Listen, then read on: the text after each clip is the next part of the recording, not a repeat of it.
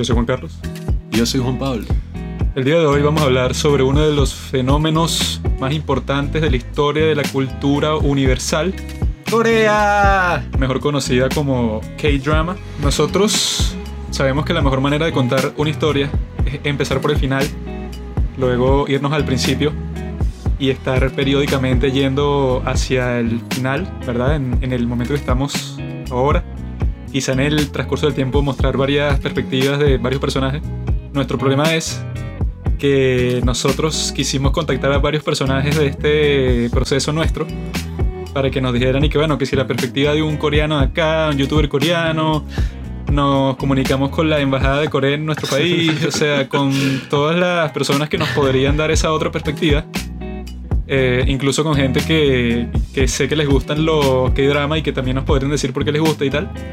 Pero esa gente no quiere hablar con nosotros.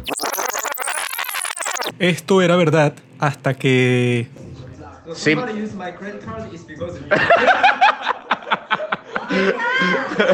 Eh, ya escuchaste, marico, sí, sí lo puede. David, my money, motherfucker. Pablo tiene un amigo que se llama David, el cual vive en la ciudad de Los Ángeles, California. Y él es una persona muy amigable, muy pana, como se dice en nuestro país. Mira, hijo de puta, ¿cómo fue la entrevista? me acaba de escribir el, el coreano y me dijo y que, marico, Y él conoce a mucha gente de todas partes del mundo, ¿no? Entonces Pablo le dijo, mira, chamo, ¿tú conoces a alguien que quizá tiene que ver algo con Corea y tal? Entonces el chamo le dijo que sí, vale, yo soy amigo de una persona que es de Corea, entonces... mira, menor, eh, estoy con el coreano ahorita mismo en este mismo instante y le acabo de decir lo de la- lo del interview. Eh, así que él evidentemente dijo que sí. Nuestra idea era, tenemos que conseguir a alguien que nos pueda dar como una perspectiva más cercana, porque nosotros solo conocemos Corea a través de los K-drama, de YouTube, de toda la cuestión, pero nunca hemos estado ahí y probablemente no lo estaremos por un gran tiempo porque es muy lejos y es muy caro. Sí, ellos son burda de panas, ellos son burda de panas. Pero bueno, mano, la verdad es que cuando se lo dije, él dijo como que, ¿qué? 30 minutos, brother, eso es demasiado. Pero- Tuvimos una conversación con él en inglés, entonces si no nos quieren escuchar a nosotros hablando un inglés terrible, o si no saben inglés por cualquier razón, les recomiendo que hagan skip, como de dos minutos de- en este capítulo, y el resto si es en español latino, como el que nos gusta hablar a nosotros, aquí sí habla latino, pero esta parte sí es en inglés, porque bueno, el ciudadano coreano con el que conversamos se llama Juno Lee, no sé si estoy pronunciando bien su nombre, pero ese ciudadano no habla español, pues entonces tuvimos que usar nuestras habilidades de inglés ahí. You know any Spanish words? Like something you could say? Uh, maybe hola, hola, ¿cómo está? Chao. And like, Sounds good. Quiero, quiero. quiero. Uh, who am I?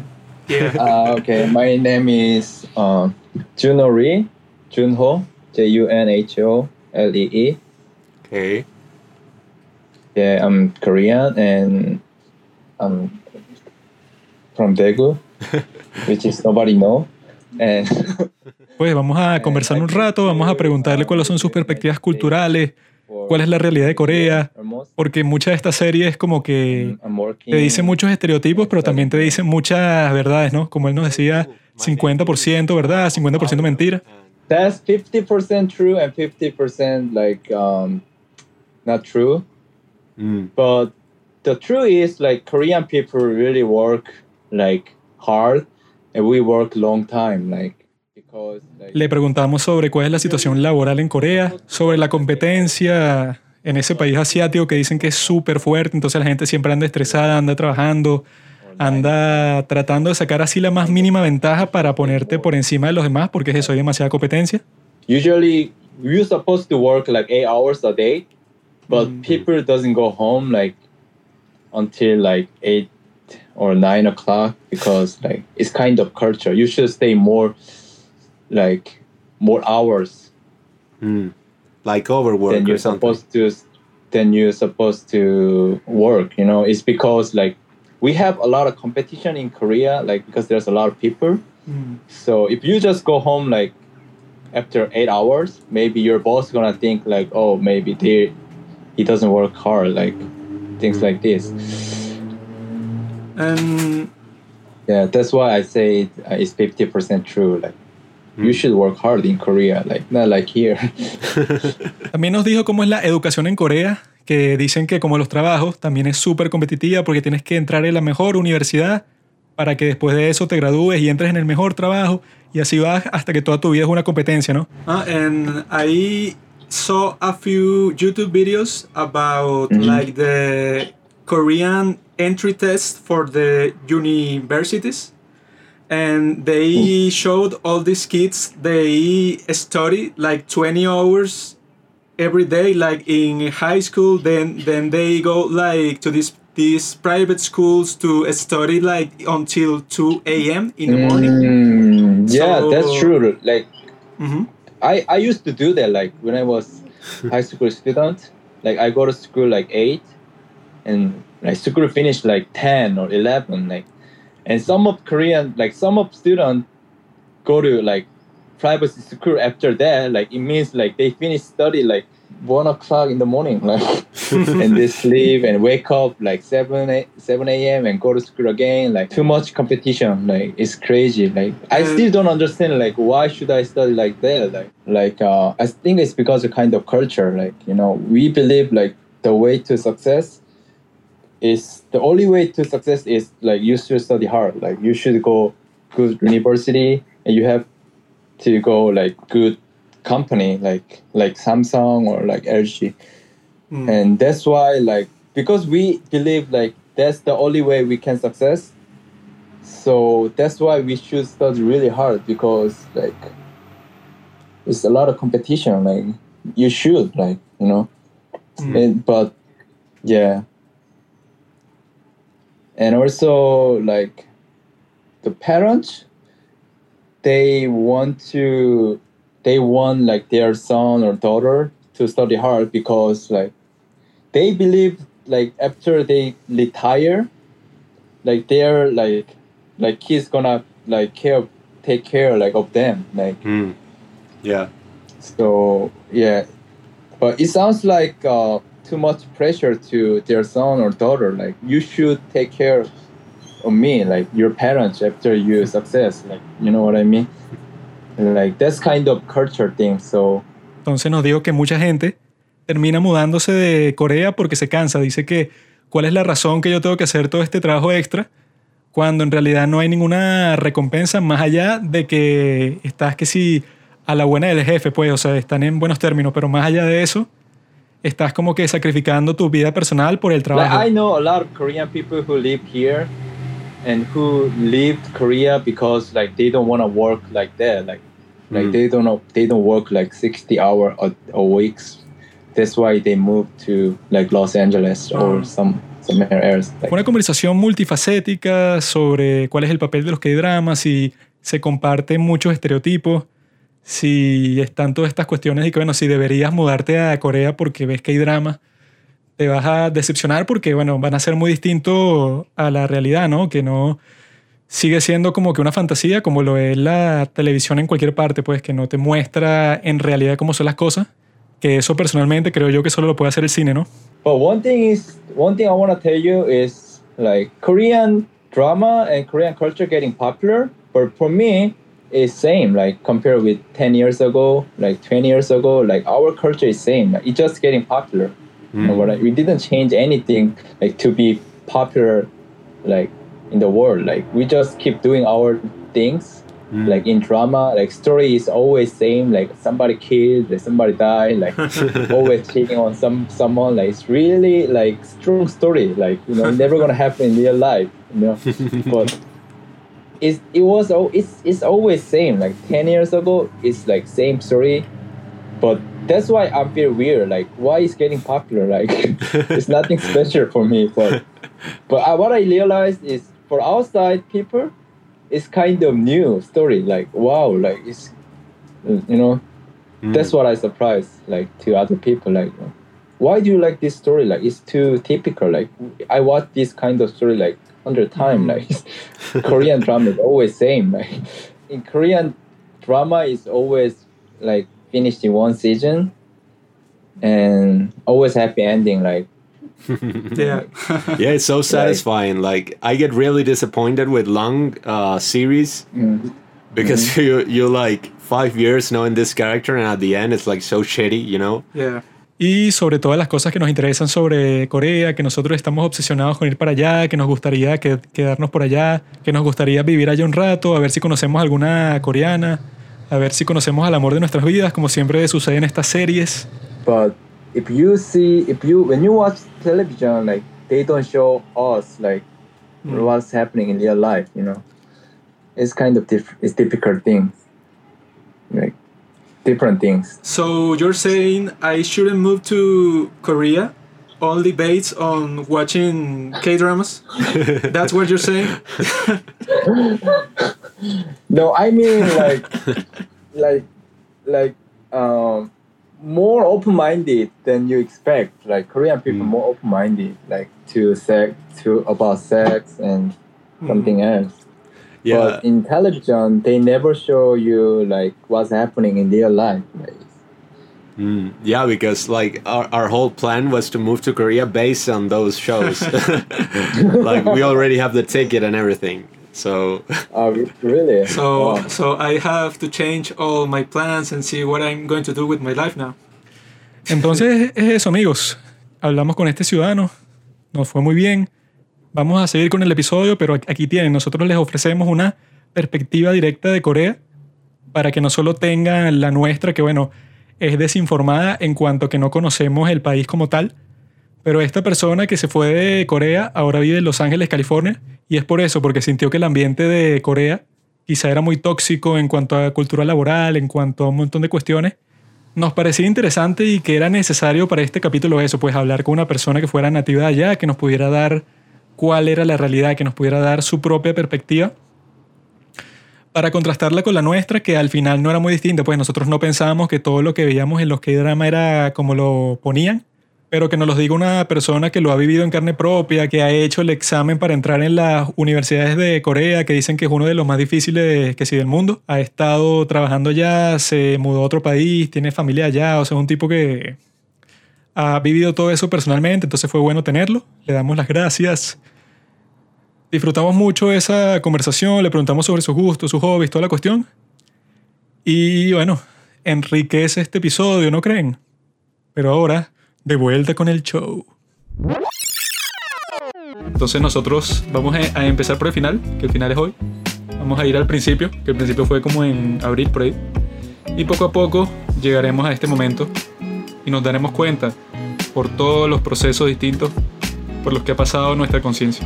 Ay, Juanqui, estuvo buena la comida coreana, ¿no? Estuvo rica.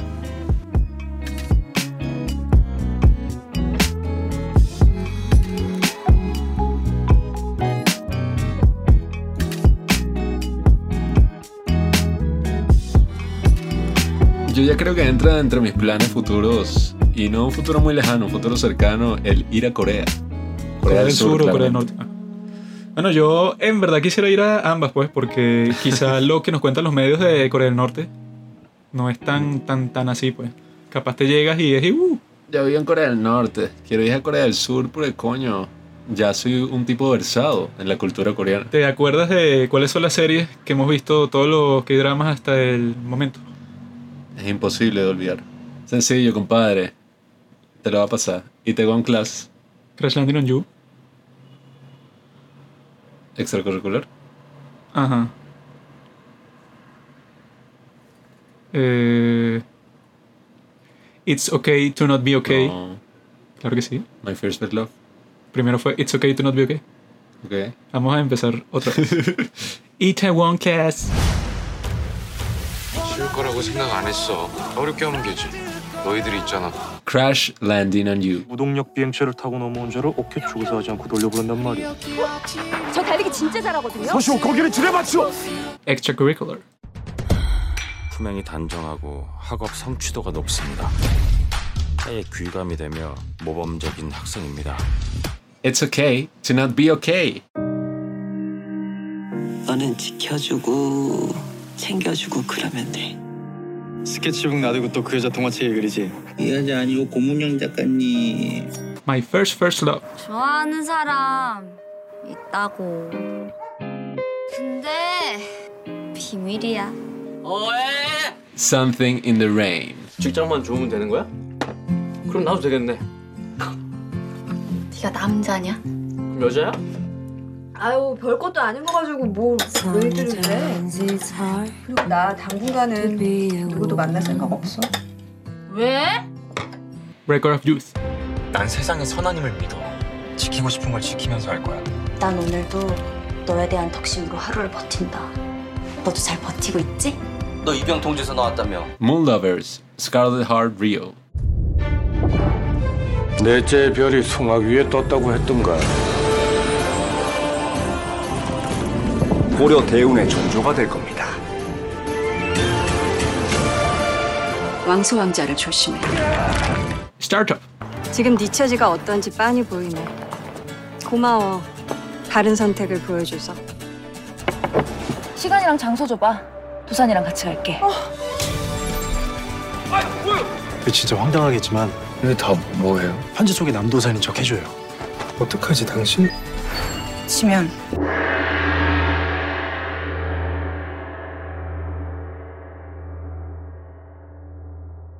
Y con todas esas series que hemos disfrutado, hemos aprendido un montón de cosas que queremos compartir con ustedes el día de hoy.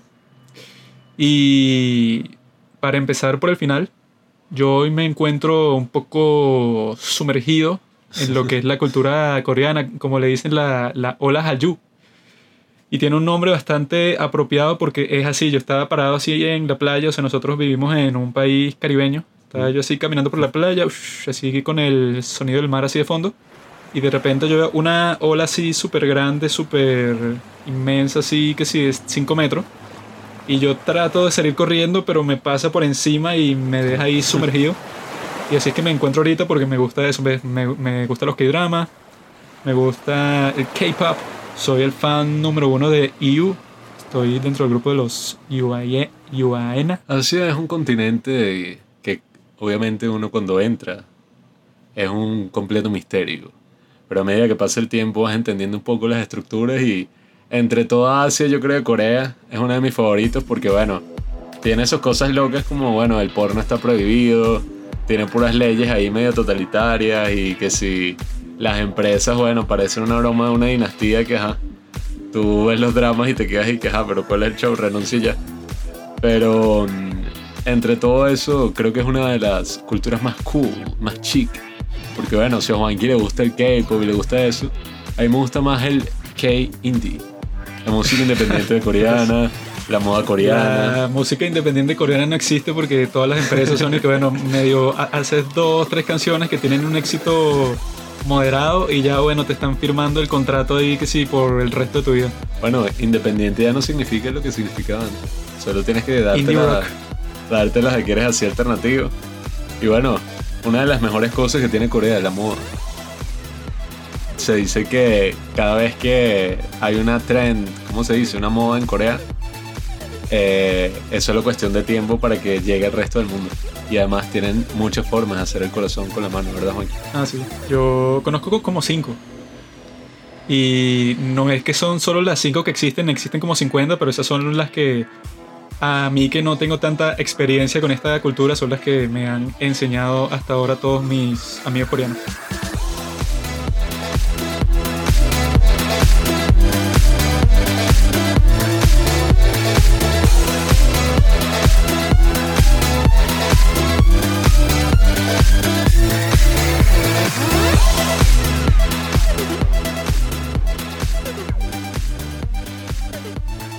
Ustedes se estarán preguntando y que, ajá, ¿cómo llegaste tú de ser una persona así como que totalmente occidental, que nunca miraba hacia el este, sino que siempre estaba entre placeres así, solo viendo hacia los Estados Unidos o hacia Europa, y no estaba consciente de todas las cuestiones que me estaba perdiendo? O sea, yo antes era un ser humano que, por ejemplo, decía que no me gustaba ver series, solo me gustaba que si Breaking Bad, Better Call Saul, porque son series que desde el principio tienen toda la historia, entonces hay muy pocos capítulos de relleno. Y entonces, o sea, como que uno siente que sí está, ¿cómo se llama? Aprovechando el tiempo, porque hay muchas veces que cuando tú ves que la serie, que bueno, tiene 10 temporadas, es imposible que en esas 10 temporadas, primero que mantengas a los mismos escritores o a los mismos directores, o sea, los tipos que desde el principio fueron los responsables en hacer que la serie fuera buena, lo que siempre pasa, que es una tragedia tipo con House of Cards.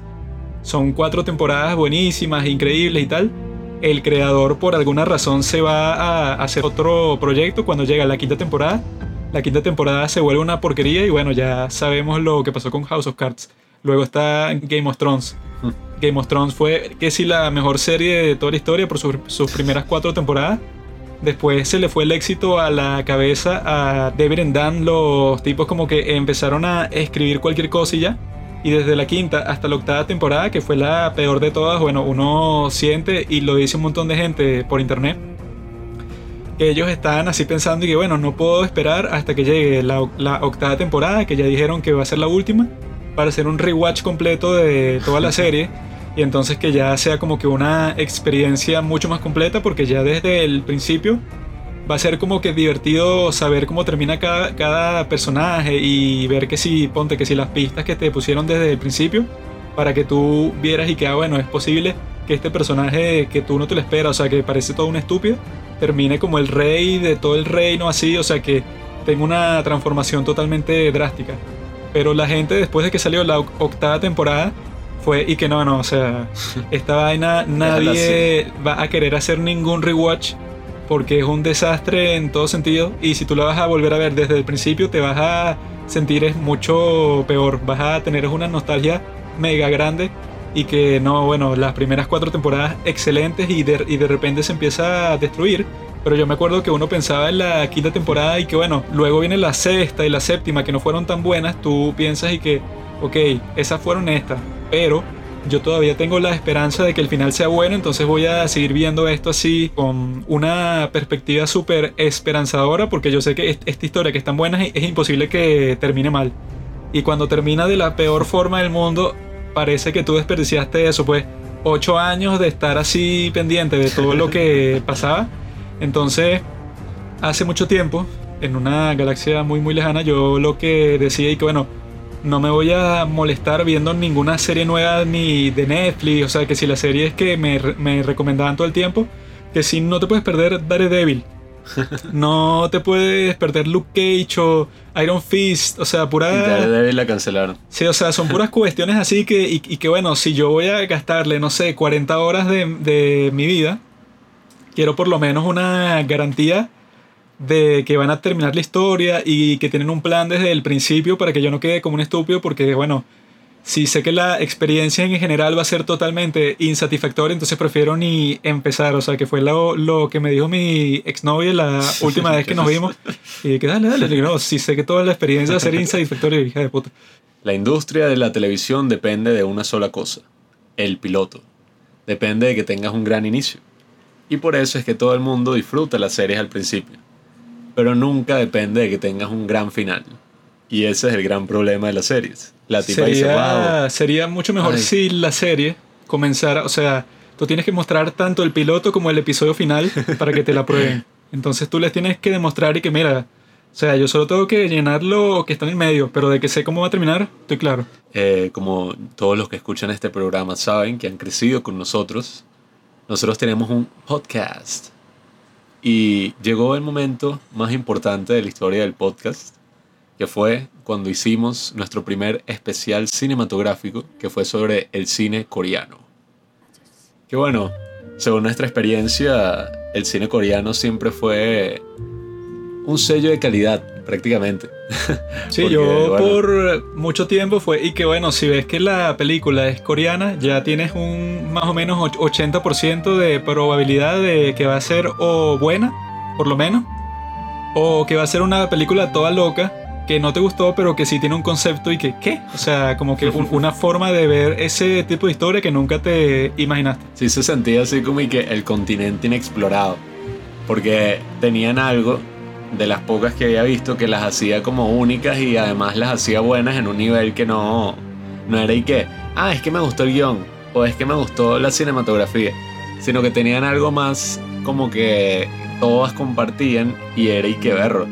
Está interesante, vamos a ver qué es lo que está ocurriendo aquí. Sí, que es algo que ni siquiera ves en los Estados Unidos, pues, sino que es algo, o sea, que está ahí que quizá tiene que ver con el idioma, con la cultura, con un montón de cosas de cuando se junta todo en una obra cinematográfica, termina siendo una explosión así de, ¿qué? Tipo Old Boy, tipo poesía, tipo Memories of Murder, Sympathy for Lady Vengeance, Parasite, Sympathy for Mr. Vengeance. Burning.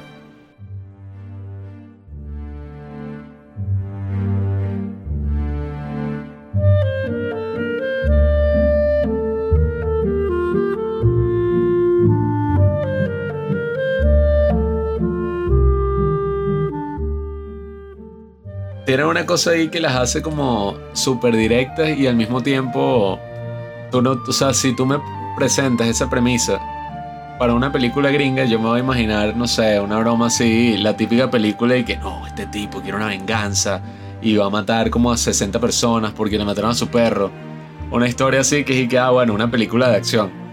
Pero aquí ocurre otra cosa que, bueno, yo no me imagino a nadie así un tipo y sí, vamos a una película de acción con unas cervezas tal, va a quedar súper perturbado viendo cualquier película coreana que trate el tema de la venganza. Sí, porque casi siempre son de acción y, y en la acción siempre vas a tener que si la violencia como elemento principal, entonces tú piensas y que ah bueno va a ser que si una película cualquiera de tiros o bueno en el caso de Thirst que es mi película preferida de Park Chan Wook es y que ajá esto es una película de vampiros cu- cualquiera pero es un cura que se convierte en un vampiro entonces se, se quiere coger a todo el mundo porque está como que en ese ánimo de que quiere pecar, pues, o sea, porque se está convirtiendo como que en una criatura toda rara y eso está en contradicción con su toda su vida, todo lo que ha aprendido de cómo ser cura y todo lo que dice la Biblia, entonces eso pues, o sea, como que siempre le tratan de dar un giro a un concepto que bueno, que ya se han hecho 300.000 películas sobre eso.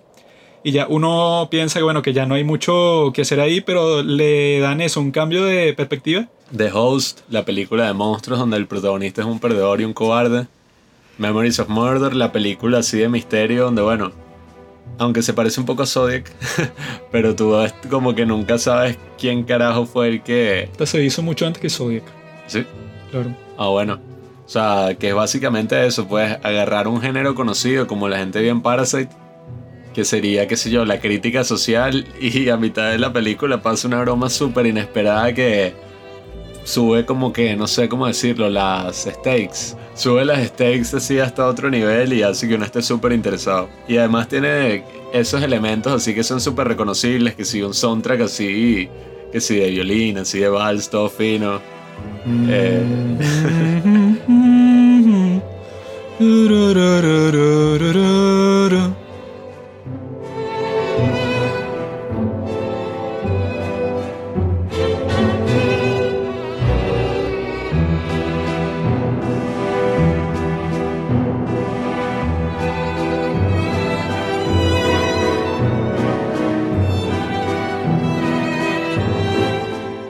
Es como dijo Bong Joon-ho, el cine coreano es un cine de excesos, porque la sociedad coreana es una sociedad de excesos. No, yo creo que sí se puede contar como una revolución cinematográfica, que sí como eso, pues como la nueva ola francesa y tal, porque ellos hicieron algo muy parecido, pues y que bueno, que ¿cuál es el cliché de las películas que se ven todo, en- todo el tiempo en Hollywood? Y que bueno, que si el tipo guapo y tal, que seduce a todas las mujeres y como que va logrando todos sus objetivos, o sea, tiene que sí uno que otro problema en el transcurso de la película. Pero tú sabes desde el principio que bueno, va a resolver todos sus problemas al final y es imposible que lo maten, tipo James Bond, pues. James Bond y que bueno, tipo está que si enfrenta las posibilidades más adversas del mundo, se enfrenta con un ejército de 50.000 personas y bueno, pero no importa porque tiene un ingenio ahí, no sé, causa una avalancha que venga desde la montaña y que los Y mate a surfea- todos. o surfea sea, la avalancha y después salta en paracaídas y se coge una tipa en un submarino. Suena fino.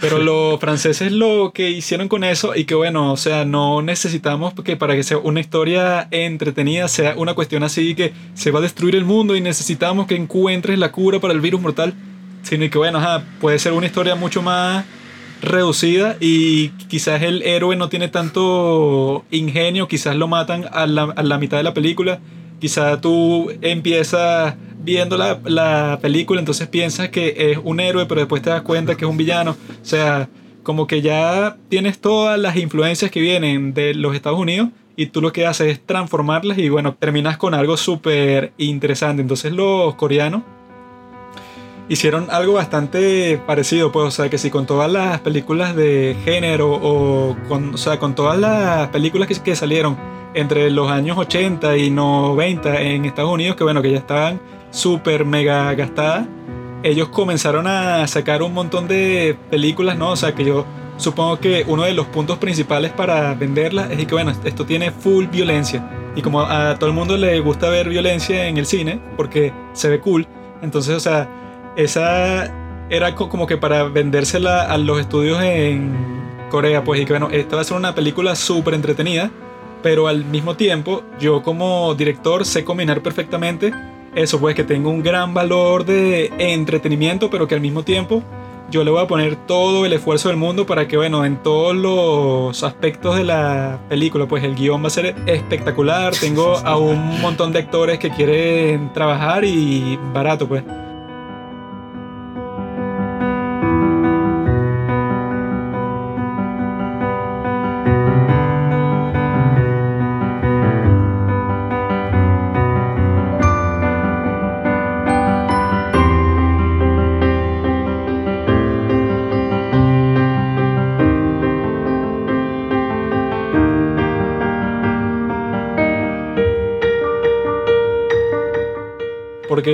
Ya ese es otro problema actual de Hollywood y que bueno, tú quieres hacer cualquier cuestión, un- una serie, una película, cualquier cosa en Los Ángeles, pero es que bueno, tienes que lidiar con todos los sindicatos, con mil impuestos, con mil vainas, que ya la gente dice y que bueno, ya Hollywood no es tan Hollywood porque la gente prefiere y que bueno, yo para eso en Corea del Sur yo apuesto que ningún actor sea el tipo más famoso de todo el mundo te va a cobrar ni siquiera un millón de dólares para cualquier grabación de cualquier película porque el presupuesto de Parasite fueron 11 millones de dólares.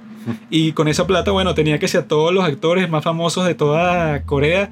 Tenía esta casa súper increíble, o sea, tenía el mejor cinematógrafo, el mejor director. Es la mejor película del año y la ganadora del Oscar, la primera película en ganar el Oscar así siendo ganó todo y no gastaron casi nada porque ajá, allá tienen su industria, pero al mismo tiempo no ha llegado hasta el punto de eso, que en Estados Unidos existe un gremio y que de las personas que sirven el café a las 3 de la tarde. Y luego tienes que lidiar con el gremio de las personas que sirven el café a las 6 de la tarde porque a esa hora los que lo sirvieron a las 3 de la tarde ya están durmiendo, pues entonces, o sea, hay como mil gastos extra que en sitios como Corea no existen, entonces los tipos aprovechan para sacar esta industria que, como dijimos en nuestro capítulo ese, pues sobre el cine coreano y tal, creemos que ese actualmente debe ser el mejor cine de todo el mundo, porque ahí, bueno, si nos ponemos a ver todas las buenas películas que han salido de ahí, por lo menos en el siglo XXI, y las comparamos con cuál ha sido el output de cualquier otro país, sobre todo si nos ponemos a calcular y que, bueno, cuál es la cantidad y cuál es la calidad, pues, y que, bueno, de todas las películas que se estrenan en Corea, cuántas terminan siendo buenísimas. Y creo que el porcentaje incluso puede llegar que sí hasta el 90%, pues. En cambio, o sea, si, si tratamos de hacer ese mismo balance en cualquier otro país, yo creo que va, que va a ser, bueno, si lo hacemos en el nuestro, yo creo que es completamente revés. opuesto. O sea, que es que 100% mala. Y si la haces en sitios como Estados Unidos, que la industria es muchísimo más grande y hay muchísima más gente, creo que te da algo así como un 33%. Entonces yo creo que en el hecho de que en Corea son como que mucho más selectivos para las películas que van a producir. Entonces eso hace que, bueno, que también como son un país pequeño, están como que súper disciplinados y que el output de las películas que van a salir de Corea del Sur va a ser una cuestión excelente y si tú no tienes algo más o menos decente, pues no vas a estrenar un carajo. Y ya metidos con eso, fue y que, ah, bueno, que hay de las series. Llegamos a Netflix y llegamos a esta serie llamada Itaewon Class, que creo que acaba de salir ese mismo momento, o sea, creo que es el 2020 si no me equivoco. Pero bueno, en fin. Y le pusimos play y nos dimos cuenta que cada episodio dura una hora y media aproximadamente y son solamente 16 capítulos. O sea, esa es la serie. Eso es todo. Lo que pasó fue que, ajá, dijimos y que bueno, nada. Vamos a dar el salto de fe, vamos a ver el primer capítulo, a ver qué tal, no sé. Y apenas pusimos ese de Taiwan Class, fue súper confuso porque te dicen y que, ay, esta tipa que tiene un jefe y están trabajando y hay como una presentación ahí de todos estos empleados que tienen un restaurante y de repente 15 años antes. Y dije, ¿qué?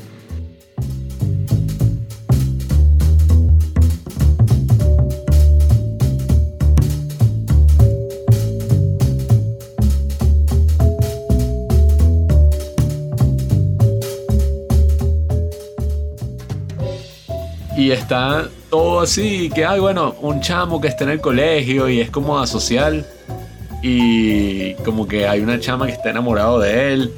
Esos son los primeros cinco minutos nada más y ya viajamos 15 años al pasado. Una chama está enamorado de un tipo ahí que el tipo es asocial y la rechazó. Y el tipo y que mira, ahora te vas a mudar a- al mismo colegio donde está el hijo de mi jefe. Le dice el papá. Así que trata de llevarte bien con él, tal. Y apenas llega el primer día, le mete un coñazo así en la cara y ya se desata cuál es el conflicto principal de los próximos 15 años y de los próximos 15 capítulos.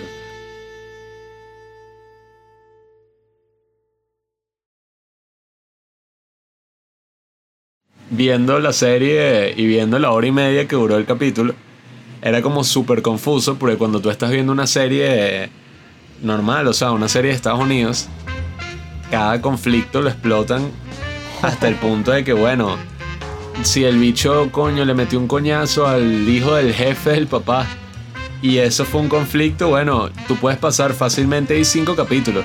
Sí, Y que es, bueno. No, porque le metió el golpe, pero en que- verdad tal. Vamos a ver quién es el papá. Vamos a ver Mm. cómo se van a confrontar. Entonces vamos a ver cómo ellos al final del año siguen con ese conflicto porque uno no se disculpó, entonces pasó otro problema. O sea, van a ordeñar ese problema todo lo que puedan porque ese es el problema con la serie de, de Norteamérica, pues. Y que bueno, eh, tenemos que alargar todo esto mientras tenga éxito. Mientras tenga éxito, yo voy a seguir inventándome locuras que van a pasar, así no tengan mucho sentido con la 13 historia. razones porque ya te dan las 13 razones, pero en la segunda temporada no sé ni qué coño pasa, te van a dar 13 razones más y en la tercera y en la cuarta.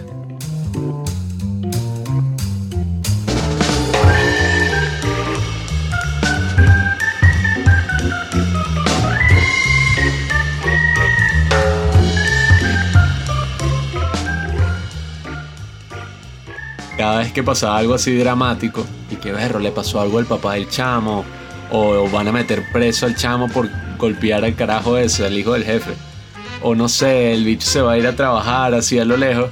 Yo siempre decía que bueno, y que, y que ladilla. Y que ahora el próximo capítulo va a ser todo en la cárcel, de verse, el bicho lo metieron preso y cómo es la Sí, broma. y, que, y que no. Ahora la serie va a cambiar completamente.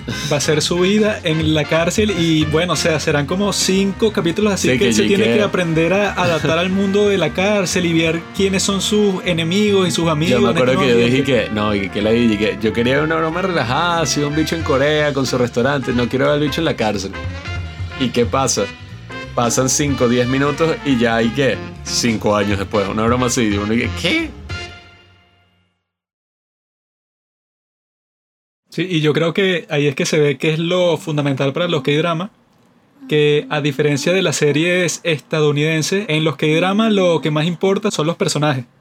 Que es que bueno, desde el principio te presentan a todos estos personajes y vemos en series como Crash Landing on You, que bueno, que tienen como 20 personajes.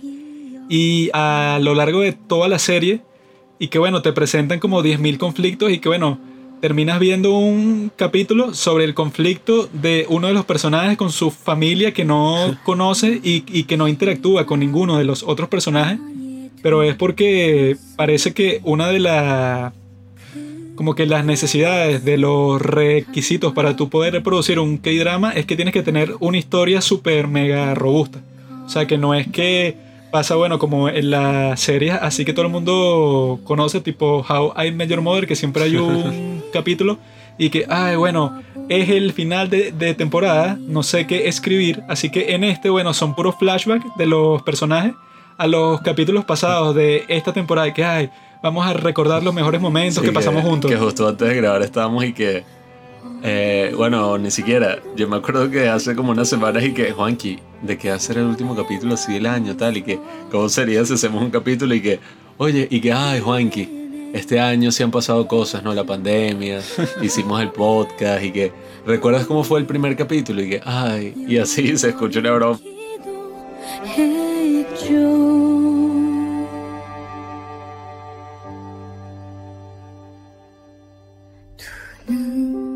에 담은 작은 사진처럼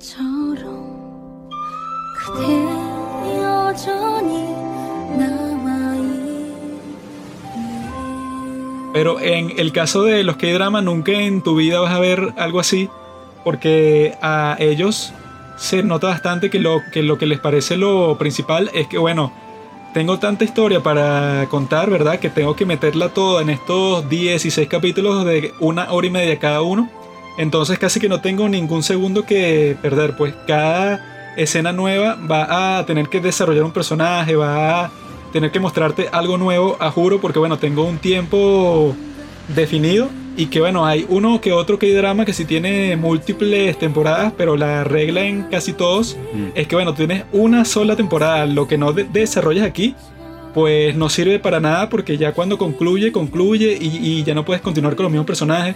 Si quieres hacer otra serie y seguir eh, trabajando, bueno, te tendrás que inventar una historia completamente nueva. Entonces, creo que eso es mucho más beneficioso y que para mí, pues, o sea, que yo antes tenía esa mentalidad de que qué fastidio ver las series y invertir tanto tiempo cuando no tienes ninguna garantía de, de que va a ser consistente. Pero en los K-dramas tienes esa garantía desde el principio, o sea, tú sabes desde el primer segundo y que los tipos están haciendo esta serie si quieren que sea buena en el momento que empiezan y que bueno, ya tienen todo armado y saben exactamente cómo van a terminar.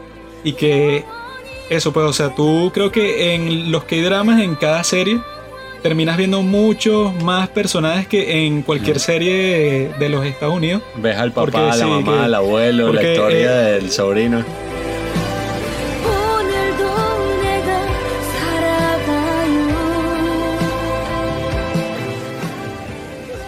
Es un poco raro que en la serie tú conoces al personaje principal, pero no conoces a los padres, ni a los hermanos, ni a, a los tíos, a nadie. Que mi Ah, papá se quejaba, ¿te acuerdas? Sí. que no muestran a los padres. O sea, eso no va a pasar a menos que quieran mostrarlo, no sé, que hacer un chiste, no sé, que el papá está loco o que es gracioso, o sea, como que algo muy particular, pero que no importa mucho con la historia. En casi toda la serie, no sé, tipo Friends, The Big Bang Theory, todas son, y que bueno, conoces a uno que otro padre, pero Llegó máximo uno mamá. que sí, sí, sí, Guau. que sí de cada personaje y casi siempre es como que para hacer un chiste y ya.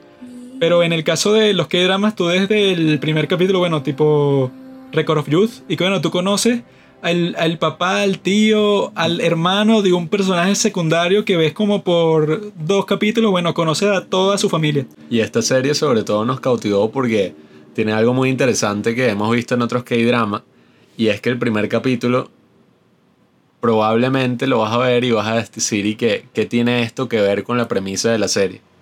O sea, es como que tú en vez de ver, no sé, eh, Breaking Bad, que empieza el tipo así, que ay, es un perdedor, tal, ves la historia del carajo en la universidad y cómo estaba haciendo esta empresa con unos amigos y cómo le iba buenísimo.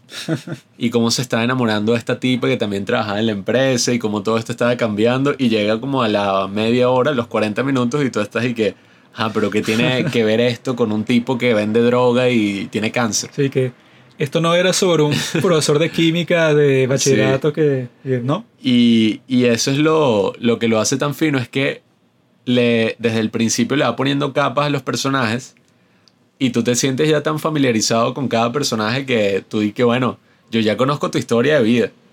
Y, y obviamente me voy a sentir relacionado a todo lo que te pase porque yo ya conozco tu pasado y, y me importa lo que te pase, pues ya sé el contexto de todas tus decisiones, de por qué eres como eres. Sí, es que yo creo que se llega a sentir muy artificial con las series estadounidenses cuando, y que bueno, yo solo te conozco a ti y ponte que si tú tienes una familia, es y que bueno, tu esposa y que si tu hijo.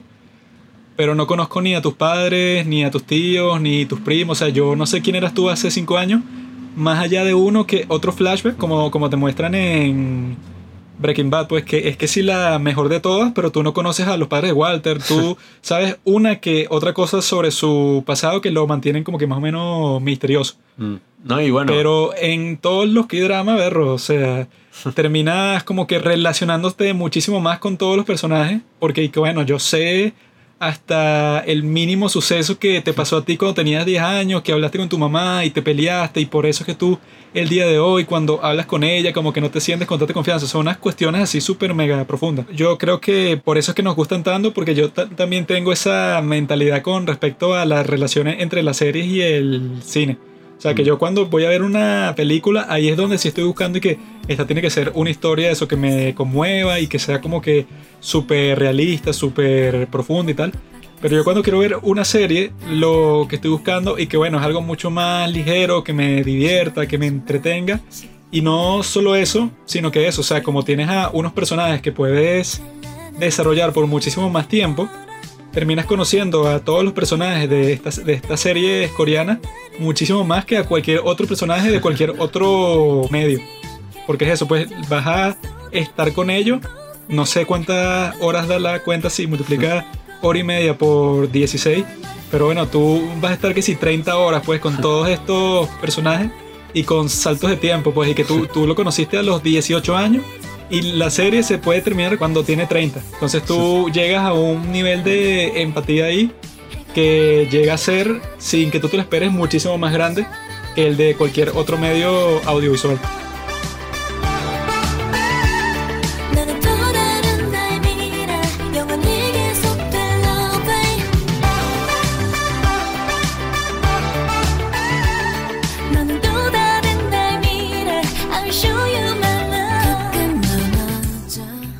Yo creo que sí Dale. existe la necesidad de que ajá, existen distintos tipos de entretenimiento para distintos momentos y para distintas cosas, porque por eso creo que los K-dramas son perfectos, pues, para, para situaciones como esta, pues, así de cuarentena y de incertidumbre, porque es eso.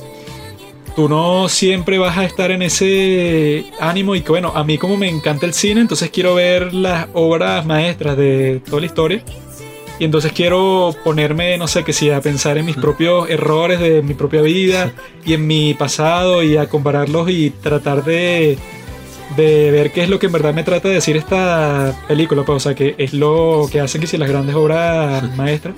Pero llega un punto en donde si tu vida literalmente está puesta en pausa junto con la de todas las demás personas, tú para nada estás de ánimo para ninguna in- introspección profunda, sino que tú quieres y que no me quiero relajar, me quiero olvidar por un tiempo que todo lo que tengo a mi alrededor es como que un desastre loco y que todas estas series siempre terminan bien pues.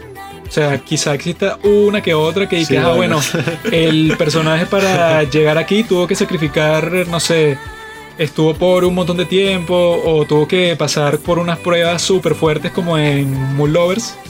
Pero casi siempre, es- y que bueno, ajá, tú puedes pasar por un montón de cosas terribles, pero va a llegar un punto en donde todo el mundo se va, se va a dar cuenta que lo que tú querías hacer era bueno y vas a terminar con la persona que amas y así no lo hagas, bueno, no importa porque se van a volver a ver cinco años No, después. y, y logra su catarsis, pues, porque así yo no sea, no sé, un coreano enamorado de una tipa que conocí en un viaje a Suiza hace cinco años.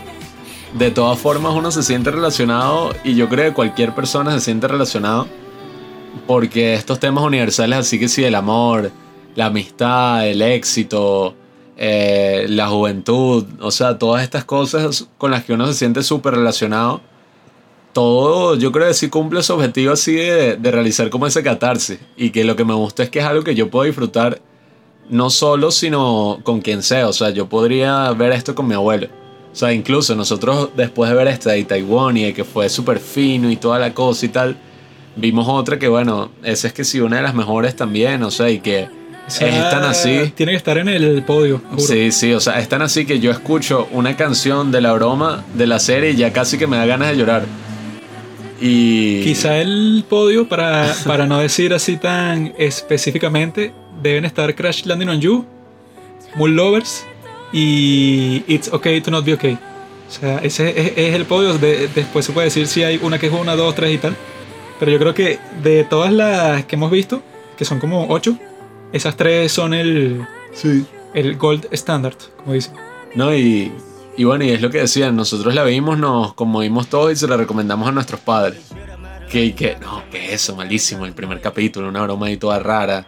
Yo no quiero ver esto, ¿qué, qué es eso? Corea, ¿qué? Que hoy está lloviendo esta vaina. Y cuando la continuaron viendo, yo creo que la vieron, son 16 capítulos y yo creo que lo vieron todo en una semana. Una cosa así, y yo me acuerdo, o sea, que ya estaba como que limpiando algo, no sé, estaba barriendo, qué sé yo, y vi como que de reojo que ellos la estaban viendo y estaban llorando. O sea, estaban llorando así que no. Y hasta yo me acordé del momento así que ocurría y, y casi que me dieron ganas de llorar también. Y que, no. Ah, bueno, y esa es otra cuestión, que no es solo la serie, sino que si es una serie de alto perfil, también le hacen un soundtrack así original. Y que bueno, eso también está hecho y que tú te conectas con la serie y te conectas con la música, después buscas la música y te haces fan de la música y entonces después ya tienes a toda la cultura en un mismo sitio. Y eso le conviene económicamente al país, pues porque no es que yo te, o sea, cuando le hago promoción al K-drama, no solo le estoy haciendo promoción a los actores y tal, sino a todos los músicos que participaron en el soundtrack, porque yo he visto que estas actrices así tipo Sus y tal, luego durante el estreno de los capítulos están compartiendo por sus historias de Instagram y que esta canción para la serie que la hizo este artista solo para esta serie y que hay unas canciones que bueno que son nivel profesional así para estar de- en discos y toda vaina.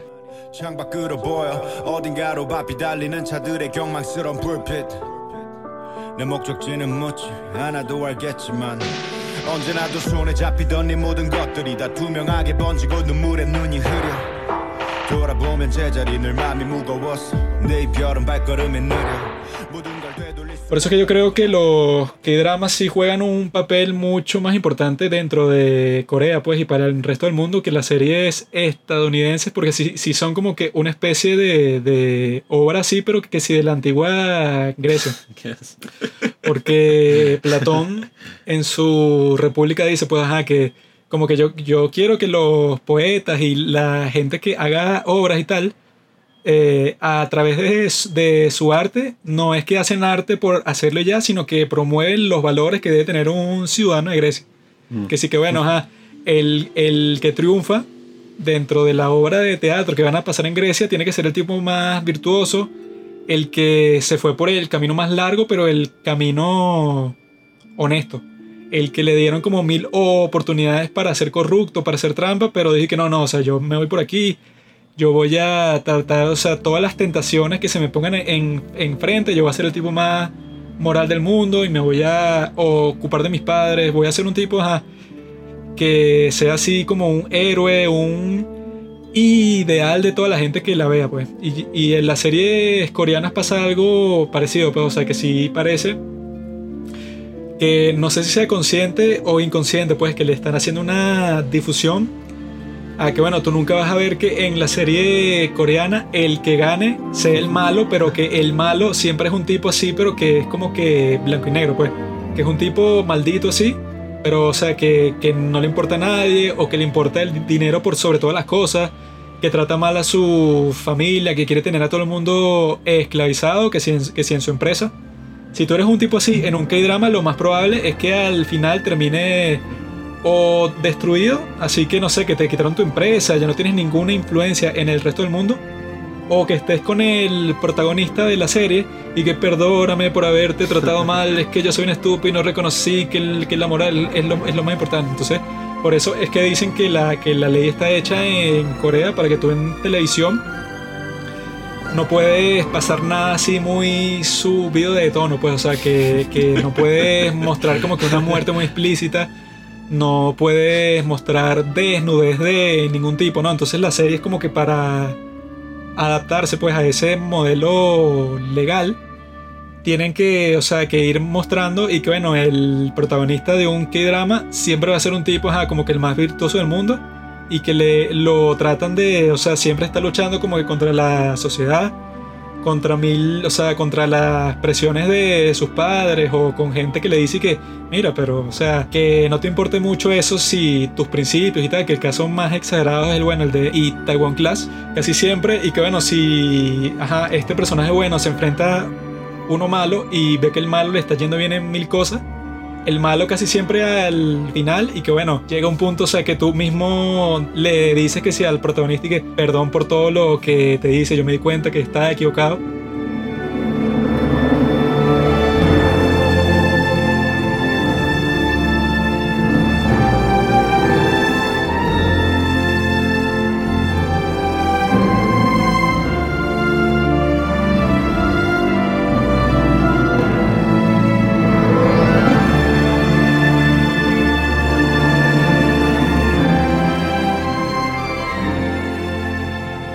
Tú nunca va- vas a ver eso en ninguna película coreana, pues, porque no es muy realista. Pero como a los que dramas no les importa mucho el realismo, sino como saben, pues, o sea, que la idea es que esto lo vea, que si la chamita adolescente de 15 años con el abuelo, con el papá y con el chamito de 5 años, o sea, que todos puedan como que disfrutar de lo mismo y entretenerse eh, unos más que otros con distintos aspectos de la serie. Entonces yo creo que está basada en la virtud griega.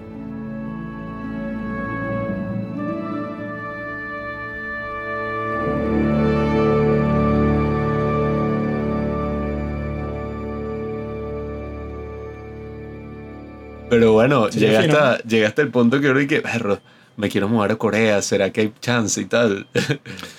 Yo me quiero mudar a Corea, pero cuando sea rico, porque Sí, sí. ahorita pobre yo lo, yo pues estar es como los tipos de Parasite. En el semisótano, así que sí, bueno, estoy armando estas cajas de pizza lo más rápido que puedo para que me den 100 dólares para pagar la luz, porque si no me quedo sin luz. Pero sí. Mi preferida es Ivo. ¿Cuál es tu preferida? Eh, No puedes es que no decir la misma, ¿no? Es que no sé el nombre. ¿De dónde? La de It's Okay to Not Be Okay. Seo del mí. Mm. No, Seo, Seo No, del mí. vale. Coño, yo me acordé el nombre, chamo. Coño, te- Comunión. tener una tipa así de esposa debe ser una broma, bueno. Llegas para un sitio y todos dicen, ay, ¿tú qué? weón?". Así, pero, Coño. o sea, que, que se vista como se viste en la serie. No, y hasta en la vida real, tú no has visto fotos así. Bueno, No, no, pero, también muestra en la, alfombra roja. las- o sea, e- ella, yo dudo mucho de cuando salga para un lugar cualquiera, como pasa en la serie, que va que sea a comer pizza y tiene un vestido así como si va a pasar por la alfombra roja y bueno, Pero eso es lo que digo. Yo tengo un presentimiento, no sé por qué, que pronto, en el futuro, viajaremos a Corea y vamos a poder ver todas las cosas. Así que mira, esto de la serie, esto de lo otro. No, y, si volve- y si volvemos al presente, que sería el futuro del pasado, el, eh, so- yo soy un genio, el presente es el futuro del pasado. Es profundo. No, yo, yo, yo soy como Osho. Pablo Moreno El será. presente es el futuro del pasado. Eh, nos damos cuenta que a- no- nosotros pasamos por toda esta travesía, ¿no? De ver toda esta serie. Hemos crecido como personas, ¿verdad? Y la razón principal por la que estamos haciendo este episodio es porque queremos compartir este beneficio con todos nuestros suscriptores, nuestra audiencia de los padres del cine, y para inaugurar una nueva sección, la cual se inaugurará cuando se estrene este capítulo, porque vamos a sacar una reseña del K-drama del que todo el mundo está hablando ahorita, que se llama Startup, que es sobre una startup que se forma y tal, y todos los conflictos que hay en este mundo empresarial.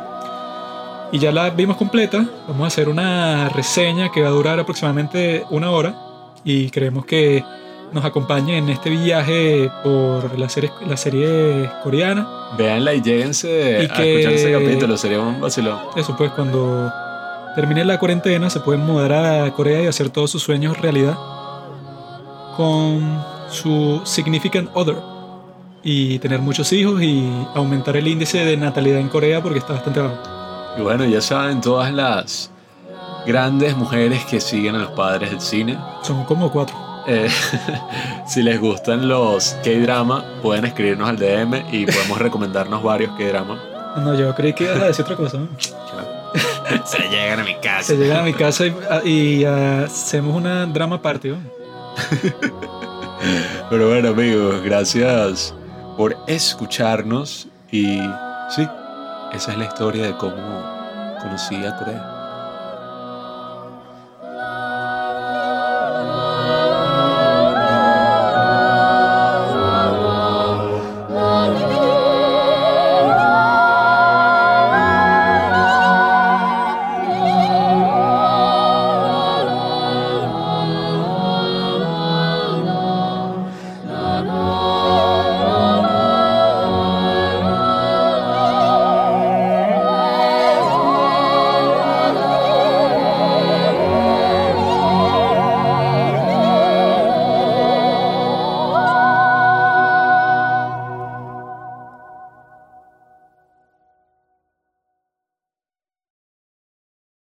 Gracias por escuchar Los Padres del Cine.